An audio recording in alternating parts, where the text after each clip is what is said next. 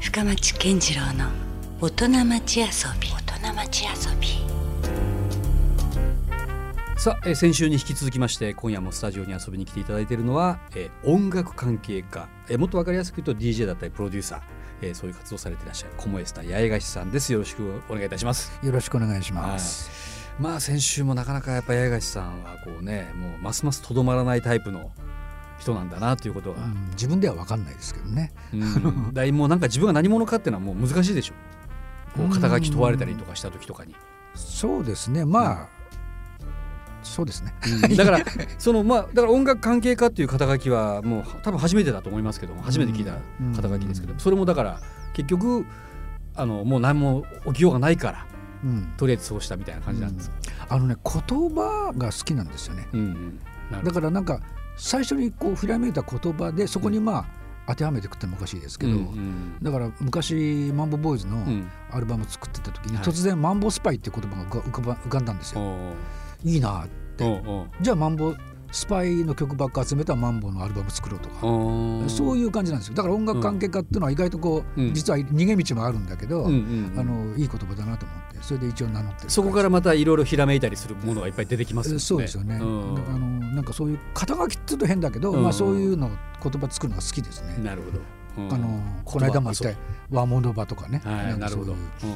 そこから確かにやっぱりまたいろんな世界が広がっていくっていうのはね。そうですねありますよね。だから新しければその言葉自体が造語であればあるほどもうまそれはオリジナルなわけですからね。そうそうそう、うんあのそこから見えてくるでそれに賛同してくれる人も意外と多いんですよね、うん。であの和物場っていうステッカー作ったんですけど、うんその時に下になんか足んないなと思ってうん「ノットクールジャパンってつけたんですよああ、なるほど。アンでチやっ的な。ぱ、うんクールジャパンクールジャパンって言うじゃないですか、うんうんでどこがっていう感じがしてたうんでね、んそしたらね外人の友達に見せたらね、うんうん最高だっていうわけ、うんクールジャパンなんかダサいよって外人が言うわけ、んんいやノットクールジャパンだよって言うのね、うんうんなるほどと思ってまあそこもある意味こうパンクスピリットじゃないけど ノーフューチャーじゃないけどちょっとそれにも通じるとこもあるかもしれないし、まあそうですよねあへあなんでこうそんな自画自賛をそんなに恥ずかしげもなくできるんだろうと思いますもんうんうんクールジャパンって言ってしまうとねそうそうそうそうんむしろ最初は良かったんだけけどねうん結局なんかだんだんね、ど、うん、形骸化していくというかなるじゃないですうん、なるほどいや今夜はねあのーそんな八重樫さんにちょっと B 面なんでちょっと遊びうんなところ、でもこういうやっぱお仕事されてらっしゃる方大体そうなんですけどもう仕事と遊びのまず境がないでしょ。そうですねこの間言いましたけど、やっぱその家住んでる家自体がうん作品っていうか、うんそんなことになったりとかするんで、うんうんまあ、趣味と遊びは、まあ、ある程度一緒っていうところもありますけどね。ありますからね、だからそれで言うと、まあ、だから遊びってどっからかっていうのは非常に難しくはあるとは思うんですけど、んまあ強いて言うとその、まあ、プライベートな部分はいを切り取るしかないなとは思うんですけど、で先週もちょっと触れたようにですね、えー最近八重樫さんを、まあ、福岡で見る機会が増えたっていうのも一つ謎だったりはしてたんですけども、あの意外となんて言うんでしょうこうそのお住まいがええ点在しているというそうですね噂を聞きましたけど。ええ去年の夏から一応糸島の方にはい隠れ家的なものを見つけまして、糸島なんですね、ええ一つ福岡の拠点が、ははいで普段は、うんあー千葉の外房の海のそばに住んでるんであすよ。これもまたなんか東京都内というんじゃないんですねそう東京からもう田舎なんで2時間ぐらいかかるところなおんですおよーまたなんでそういうこうカントリーサイドというかまあ、基本的には意外とミーハーでうん田舎暮らしみたいなああのものをの10 1415年ぐらい前かな、うん50になった時に、うんもうだいぶ前ですけど、うんあのふと考えたことがあっうんてでこれからどうなっていくんだろうなって考えた時うに、んまあ、気持ちのいいところで過ごせればいいなっていうふうに夫婦で考えてうて、んところがあの、まあ、奥さんが特に忙しくなっちゃなっちゃったんでその後あれでしょ奥様ってその、えっと、ヘアメイクそうなんですよの有名なそ人うそうだそうからだだかかららちょっと不便じゃないですか。そうすでもうん、最初はもっと不便最初が糸島だったんですよそれ遠いですよ例えば東京での仕事とかだったらそうそうそうめちゃめちゃ遠いですよ、でその頃通勤ねと奥してさはんもちょっと仕事が、まあ、年齢的になくなってきた時だったから、うんあの一層と思ったんだけあどー実は忙しくなっちゃってあーなるほどねで実はその十何年前に糸島とか見てるんですよ、僕物物件をね、はいはいである意味物件マニアなんですようち らだから東京にもねいくつかありますけど、うんそれも全部もう3年ぐらいかかって探すんですよあ部屋とかもうそうか結構じたっぷりとそうで巡っていくんですねここがいいと思ったらもうずっと見るみたいな、うん出るまで見るみたいな、そういう感じなんですようんそれずっと過ごしてきたので、で最初になんとなく漠然とエリアをまず想定するんですかこの辺りというその家いにや惚れるというよりは家に惚れますねあだからいいもうそれはもうデザインからですね、なうんえーだからまあお話ししてねうんこの間言いましたけど1965年の建物が例えば東京オリンピックの時の建物だったりそうそうこれはその時の雰囲気がそうだから、うんあのこういう家具を置くんだったらこういう建物じゃなきゃ嫌だみたいな、うんそういうのがあったんですもうよ、中身だけじゃ満足できなくなってしまってるわけですねう。んまあ、そのうんマンボウボーイズの前ちょうど前ぐらいの時はもう本当にあの、うんある種頭がいかれてましたから、ねうんあのテレビとか冷蔵庫とか全部昔ので生活してたんですよ、あそうなんだ。すごかったですよ、だって今も今でもすぐ考えたらすごいすごすぎるおーもう徹底してたんですね。もう完そう全に。来た人とかね本当にねおー信じられないってみんな言ってておーもうなんかねその頃ね有名じゃなかったけど雑誌出ましたもんねへーアンなんだっけなアンモナイト男っていうタイトルでなあああこんな生活をその今時こんな暮らしをしてる人がみたいみな。たいなバブリーに向かってた時代でしょうんそれなのにあんなもん生活してるってんで、うんそこからまあちょっと仕事になったりとかしてしましたけどうねんおーそれはもうあれあの人生をもう演じてるみたいな感覚に近いですよね。でも好きなんですよやっぱねうんもう嫌なんですよそれじゃなきゃああなるほど。その頃本当洋服も全部古着だったしうん古着じゃなきゃなかったからねうん、まあ売ってるわけないですそよね。れでそうい乗っうて商る品スクーターとかもう昔のやつでうんもういか本当にいかれてるうんなるほどね。もうだからあのライフスタイルをもうある種エディットしているというか、そうですねそういうことですよあね。のそれが微妙に何年か経って変わってってう、んまあ今はどっちかっていうとあのどんな感じですか今はそのその当時のもうめちゃめちゃもうこだわって、うんもう65年なら65年とか言っていたものから、今はどうなってる今はミックスされてますね、ミックス、うんだから実は住んでるところもあの、そうんそのまま残ってるんで、うん糸島うとん、千葉の外房外と房東京にもあるんですよ。あ3か所、うんこれバランスで言ったらどんなぐらいに回ってるんですか、えっ、とね基本は外房なんですよ今はまだず十何年暮らしてたんで、はそこに全部物があるんで。い、メインはそこにそうただ週末は東京が多いんですよ仕事も、あのーはいまあ、週末の DJ が多いんで週末ああなるほどでそ、のうちの月のうちうんう1ん週間長くて1週間ぐらいは糸島ですねはあなるほどね、これはでもどうなんですかこうある種のこうノマドじゃないけど遊牧民的な感じですよね、それが、んあ去年の夏ぐらいから始まったんですようんだからそれなりにその例えば糸島だったら糸島の周りの,、うんあの例えば美味しいもの屋さんとか、うんあの買い物はここが便利とか、うんうんそういうテイストがそれぞれうんあって、うん実は今東京は日本橋の兜町ってとこにいるんですけどおまたそこも渋いとこ行ってそれますもね今まで住んだことないとこだったんですよ、うんそれまではあの、うんどっちかというと渋谷とはかい中目黒とかだったんで、むしろそそっうちの方がカルチャーっぽいですけどねそうですね、もうそっち飽きちゃったんで、うんあの兜町の,、 うんあの日土日はシーンとした感じのマンション、まあ、ビジネス街ですからねそう基本的にねマンション暮らしで、うんまあ、下町も近いですしね、ああそっか、うん、うんだからなんかまたそこで新しい経験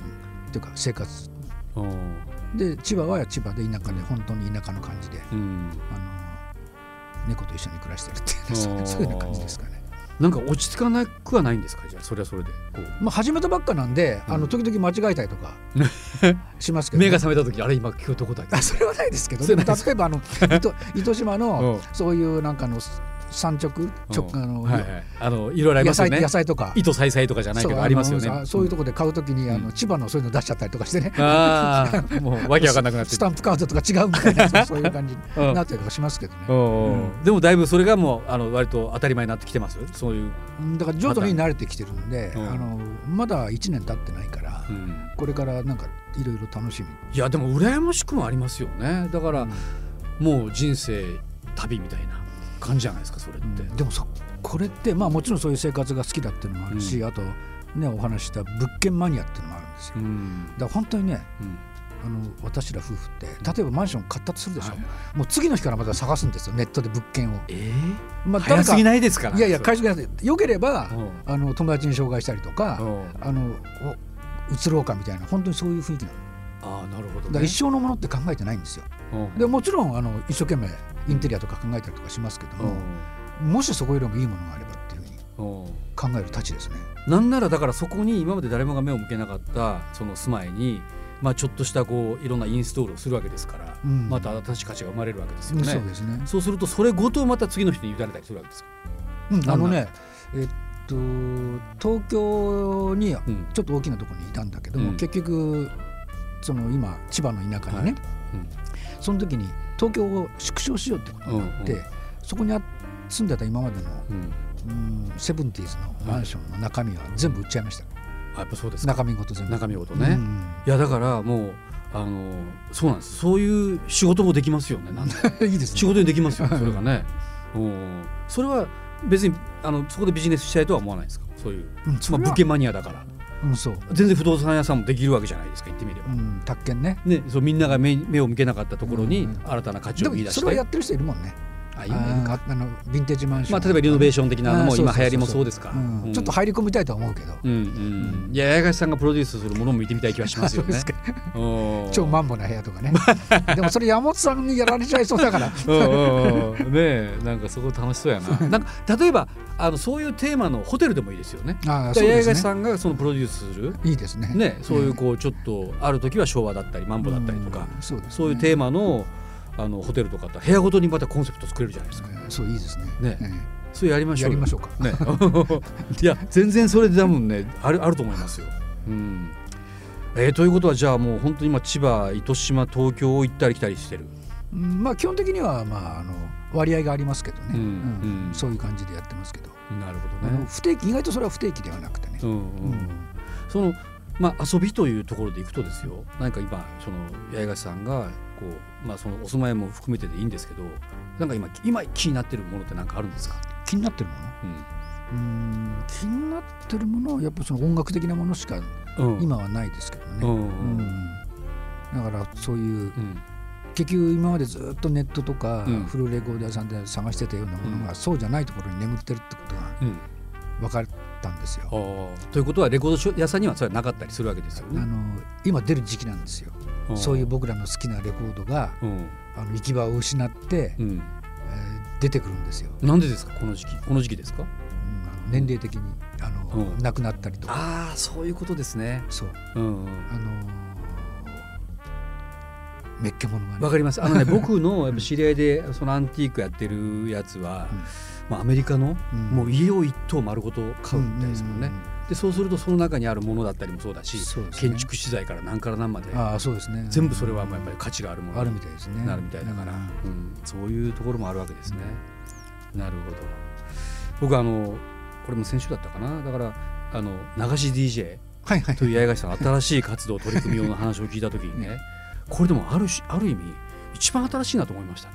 そうですか。うんだって今もう時代がそうでしょもうあうのん若い子たちの話聞いててもね、うんなんかあらかじめもう前もって来週いつ会おうねとか約束しないみたいですよあなるほどね。もううん常にもうそのリアルタイムうんでもう動かないともう決めれないとうんいうところで言うとね、うんある種八重樫さん一番新しいですよ、うんこの DJ スタイルとしては。あと例えばその流す投げ銭うんってなんかすごい古めかしいけど、んでも実際その回したうん感じに、うん、に対してのおお客さんがこうペイしてくれるわけだから、うんそうそうそうれすごいいいですよね。確かにね、あのあれと一緒ですよチップ制度と。うんそうそうそうそう。ね、サービスをしてうんちゃんとそれをね、うん評価してくれた人にはたくさんもらえるけどそうじゃなかった人にはもらえないみたいそうな。そうそう。だからあのー僕そのマンボとか、うんあの古いジャズとかね、うんかけてパーティーとかやると、うんよくダンサーが一緒にやってくれるんですよ。はいダンサーの子が踊ってくれて、うんそれでまあだんだん着てるものがうん少なくなってくると、うんチップがこう。はいちょっとしたおじさまとかがうんうこんうハサミに来るわけですよ、はいそれ見ててね、俺には来んないのかなみ たいなあであ、うんうんこれはいいっていうことになったうんんですよ、うんこれ投げ銭だと、うんいやだからねすごいある種時代もしかしたら捉えてる可能性があって、うんこれもしかしたらね5年後10年後みんなちょっと投げ銭でいやスタンダードになってる可能性ありますよ いいですねそれうん、もももちろん今みたいなこう定額のね、うん入場料いくらみたいなシステムうんうもん多分生きてはいるかもしれないけど、うんまあ、例えばデジタルになってもアナログが残ったようにね、うんこそうですねのスタイルちょっと新しいかもしれないですね、うんだからもう何も決まってなくて、うんとにかく行ったらなんかそこでん気に入ったらお金を払って、ね、あの古い人間だから、うんその今ほら SNS とかすぐ反応できるじゃないですか、だから結構それも僕はすごいすあのすごいなと思ったんですよ、昔ラジオ番組作ってた時、んそれがどう聞かれるかっていうのは分かんないじゃないですうか、んでまあ前もってだってはがき職人じゃないけど出しとかないきゃいけないとかいろいろそあうりそまうすよそうそう、約束事とかね。でまああのだいぶ後にそういう、うんでも今はかけた曲がそのまんま、うん SNS で載ってくるじゃないですか載ってきますおかっこいい曲だとか、うんおこれ誰が回してんだみたいな、うんうんそれをなんか僕今反応がきますよね。そうで、うまあ、んクラブキングっていううんか桑原さんの仕事でそれをちょっと体験したんですよ、うんちょっと数年前に、うんあこういう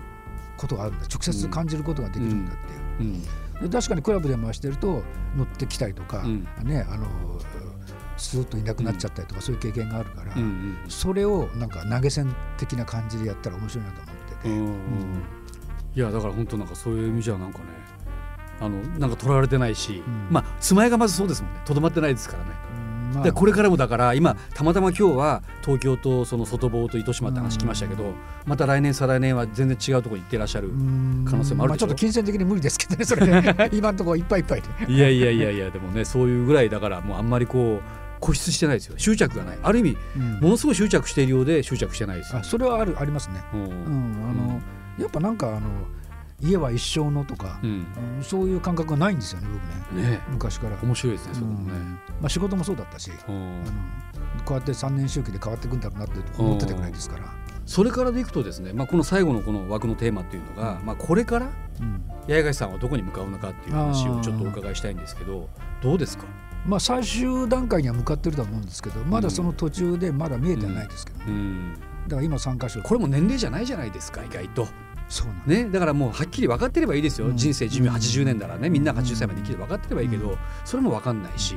案外100歳まで生きるかもしれないですし、そうだからこの、まあ、今一番人とこうせ、接触するっていうか、うんまあ DJ が多いですけどうんも、うんこの仕事もねうんまさか若い時にこの年でやってるとは思わないそっか DJ をね、そうそうそうだって下手すりゃうん70ぐらいまでいっちゃいますよねうんで大貫さんがね、うんこの間あの書いてて、あの60大貫さんもううん、もう60すぐ古希ぐらい行くんですか67ぐらいなんですよ、ねあ、確かね僕よりちょっと上だから、はいそれで70まで回すって言ってたんですようんでももうすぐじゃないですかいや回ってますよだから絶対その後も回してますよ大貫 さん間違いないいやもうそうでしょうね、うん元気だったら間違いないだから意外と僕らってそういうそういうところに来てるんですようね、んだからちょっと先が面白いっちゃ面白いですよね。本当ね、ん今まで誰もそんな年の DJ なんかいなかったそうでまあ、あの伊藤五伊藤五郎さんとか、うんうんまあ、そういう古いタイプの人はいたかもしれないけど、うんうんこういうとこで,、うんでお客さんは若い人じゃない相手ね、うんある種、うんまあ、いろんな人が来ますけども、うんうんそういう感覚でうんあの、まあ、ある種恵まれてますよね自分の好きな古い曲かけて喜んでくれるんだから、うんでそれがもう続くんであれば、うんまあ、本当にずっとやってたいなとは思いますけどね。あのもうだからある種もう延長線上で行くってことですよねこれからも。そうそうだからあんまりあの年のこと言うと、んあの若い子はしらけちゃうからもう先は言わないようにして、うん、まあもう関係ないなと思う。だだからただまあさ年だなってのは分かってるわけだからみんな。もう雰囲気で なんとなくね そうそうそうそう、うんわかるけどまあ、大事にしてくれるし、うんそれはそう大事にされたいですよね。お まあでもね本当全然その世代を飛び越えて、まあ、先週じゃないけどその高校生だった富士みたいな DJ がねそうそうそう昭和にもう本当に激しく反応するような人も出てきてるわけだからだから音楽ってやっぱそれ考えるとすごいですよねすごいですね。もううん孫みたいな人ですとなんかできるんだもんねそうです、ねだからもう本当だからそこの年齢はもう確かにもう数字でしかないのかなっていう気はしてきましたね、うんなんかねそっかじゃあどうなるんだろう八重樫さんこれがこれからなんかいや自分でもある種楽しみですけどねうんいくつまで回してるかっていうのはねまあその DJ っていうのは一つの種その軸みたいなところにはなるのかもしれないけど、うまあさっきの話でいくとねまあその住まいに対するこだわりとかもちょっと面白いし、そうですなんねかそういうところがなんかトータルでどうなのかなっていうのもちょっとね、ありますよね。でもまあ最終的に住むとこはなんとなくねうん今の感じでは決まってるんだけどねああそうなんですか、それは内緒であまだそこは人には言わ ないそうそうそう言わないパターンなんです ね。うんいやじゃあまあちょっと僕ら注目していくしかないですね。ありがとうございます。これはこれで注ね。目してください。はい。まあでも本当僕らからすればねやっぱその福岡にも結構やっぱちょいちょいねあの来ていただいてるっていうのもちょっと嬉しいですし。そうですね。だからあの、んぜひね今後ともだからうなるちべのおく店で流し呼びたいって言えば、うんブッキングしてくだいさい。や本当お願いします。だからあのねとどまらないとはいえまあ糸島の拠点はあの結構キープしておいてほしいなっあていうか。もちろんもちろんそうですねねすごいいい場所なんでね。ああありがとうございます、まあ、じゃあそこはぜひですね、残してもらいつつなんかまたあのーなんていうんですかこう我々ともこうちょっとその接してくださるそうですね。の流し DJ として よろしくお願いしま。ますたいろんな場面でですね出会えたら嬉しいなと思ってますので、はいよろしくお願いします。ありがとうございます。はいはいさあ先週から今週と2週にわたってお迎えしたゲストは、えー音楽関係家コモエスタ八重樫さんということであっという間でしたね今日も。楽しかったです楽しかった、い、はやいこちらこそ楽しかったです、い、やまあだからもうねもう予定聞くのも野暮かなとは思いますよね まあ本当はここでいつも皆さんにね大体ゲストの方にああそうですねあのはい何か直近で何かイベントはないんですかってあるんですけど当然だから決まってないっていう感じなんですかね、まあ、これ東京のイベントは意外と決まってるんですよ。ああそうなんですでかあのー、5月とかは、うんあの自分のレギュラーイベントを久々にやるんで、うんはい、 2つ今レギュラーやってそれ DJ ですか DJ ですおうなるほ DJ どパーティーみたいな、うん南国な夜っていうのが、あらまたあのそれちょも気っとに居なる酒屋スタイルのあの、うん音楽バーがあって、はいそこであのー渋谷なんですけどね、はいあのーうん長田貞夫、は藤井貞夫、はいその辺の大御所が、いうん自分の好きな南国音楽をかけるっておいう、ーでそれをんちびちび飲みながらみんなで聴くっていう。なるほどね でもう一個はあの和物の,、はいあの和物ミーティングっていうはいこれは今までゲストに小西さんとか、はいあの田中君とか、うん野宮さんとうか、ん横山健さんとか出てもらったんですけど、最近はあの和物をかけつつうんレコードを売るという、ああなるほど即売もそうあの、うんレコード闇市っていうのを同時開発して、実演即売をそうそうそおう、うおうであのやってますその和物ミーティングもなんか見つけたらぜひ遊びに来てくださいそれも渋谷でやってますので。へえそういう闇市ってことはもう結局その場でかけてお客さんが「あこの曲いいな」って聞いたりするとあもちろんあの売るやつもあるし、うんうんあのちょっとあの安く手に入ったやつとかを出して、うんあとレコ屋さんも呼んで、うんあのあなるなるほべどくね安く出せる人を呼んでうんうんうん結局自分たちが買ってるっていう話もそこでまたね ついつい買ってしまってみたいなそうそうそうなんかあの売った分買ってるみたいなひどいんですよね。回ってるんですねうんからそうそう結そうそう局ね。まあでもなんか改めてねこうやってその日本だったりその和物っていうのがまたこう再評価されるきっかけのまた一つの権威者でもあるわけですし、そうですね、まあ、面白いですよねまたね改めてなんかやっぱりどどっかこう日本人って日本のなんか文化をこう、まあ、伝統ものは別としても誇りにあんまり思ってなかったりとかするねうん時代がずっと長く続きましたけどやっぱ改めてここに来てまたちゃんとしっかり再評価される流れが、そうですね来てますよねあのやっぱね作詞家のうん凄さっていうのは分かりますよ、うんでかい音で繰り返し聞くとね、なるでもちろん一緒に歌えるし、ほどね、うんわこんなこと言ってんだみたいなそういう楽しいことがあるんで、まあ、だから洋楽には洋楽の良さもあるけそど、うですねやっぱ和物には和物のその日本人ならではのねそうそうそう、またこう歌の歌詞が響いてくる部分っていうのもあるわけですしね,、うんそうそういうところをじゃあまた引き続きこれからもなんかなんか埋もれてしまったりとか見落としてしまっているところをですね八重樫さんにはきっちりとこうまたキャッチをしていただいて、 はいまたあの B 面の世界だったりとかを。そうですね紹介してくださいねはいはいわかりましたはい、ということでじゃあまた番組にもいつかまた、ねそうですねはいあの遊びに来ていただければと思いますんでよろしくお願いします。はいありがとうございました、はい、ということで2週にわたってゲストはコモエスター八重樫さんでしたどうもありがとうございましたありがとうございます Love FM Podcast. ラブ f m のホームページではポッドキャストを配信中スマートフォンやオーディオプレイヤーを使えばいつでもどこでもラブ f m が楽しめますラブ FM.co.jp にアクセスしてくださいね Love FM Podcast.